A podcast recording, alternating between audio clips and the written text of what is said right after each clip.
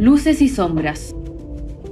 El 14 de octubre de 2008 se publicó en el Diario Oficial de Chile el decreto del convenio 169 de la Organización Internacional del Trabajo, OIT, sobre pueblos indígenas y tribales.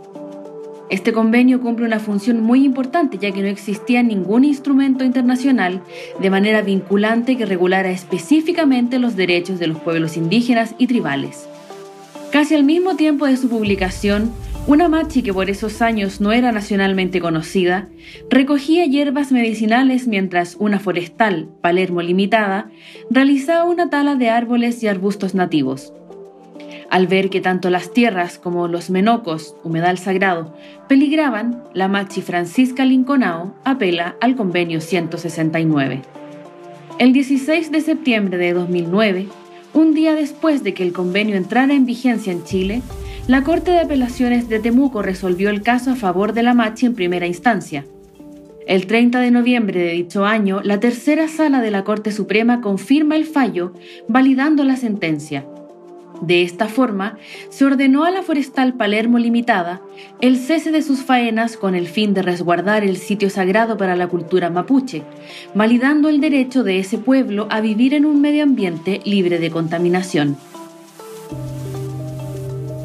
Claro que el triunfo tuvo consecuencias para la vida de esta autoridad tradicional espiritual, medicinal y religiosa del pueblo mapuche, ya que a partir del 2013 ha sido objeto de persecuciones, hostigamientos, montajes y discriminación racial cuando se le vincula con el caso Luxinger Macay.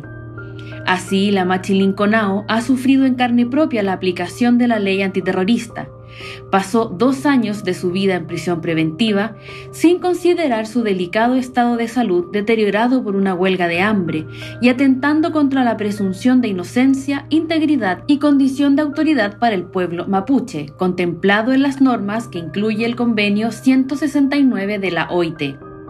Finalmente ha sido absuelta en dos juicios nacionales y uno internacional, declarándola inocente.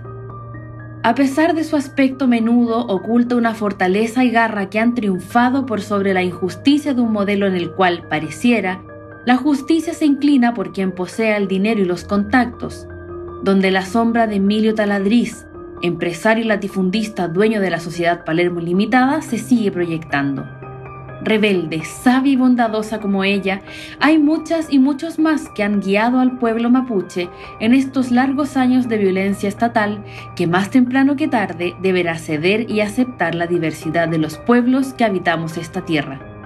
El convenio 169 de la OIT es un gran paso en esa dirección. Este contenido forma parte del curso digital Movimiento Indígena en América Latina y la Resistencia Mapuche de la Universidad Abierta de Recoleta. Para más información, ingresa a www.uar.cl o a www.uardigital.cl.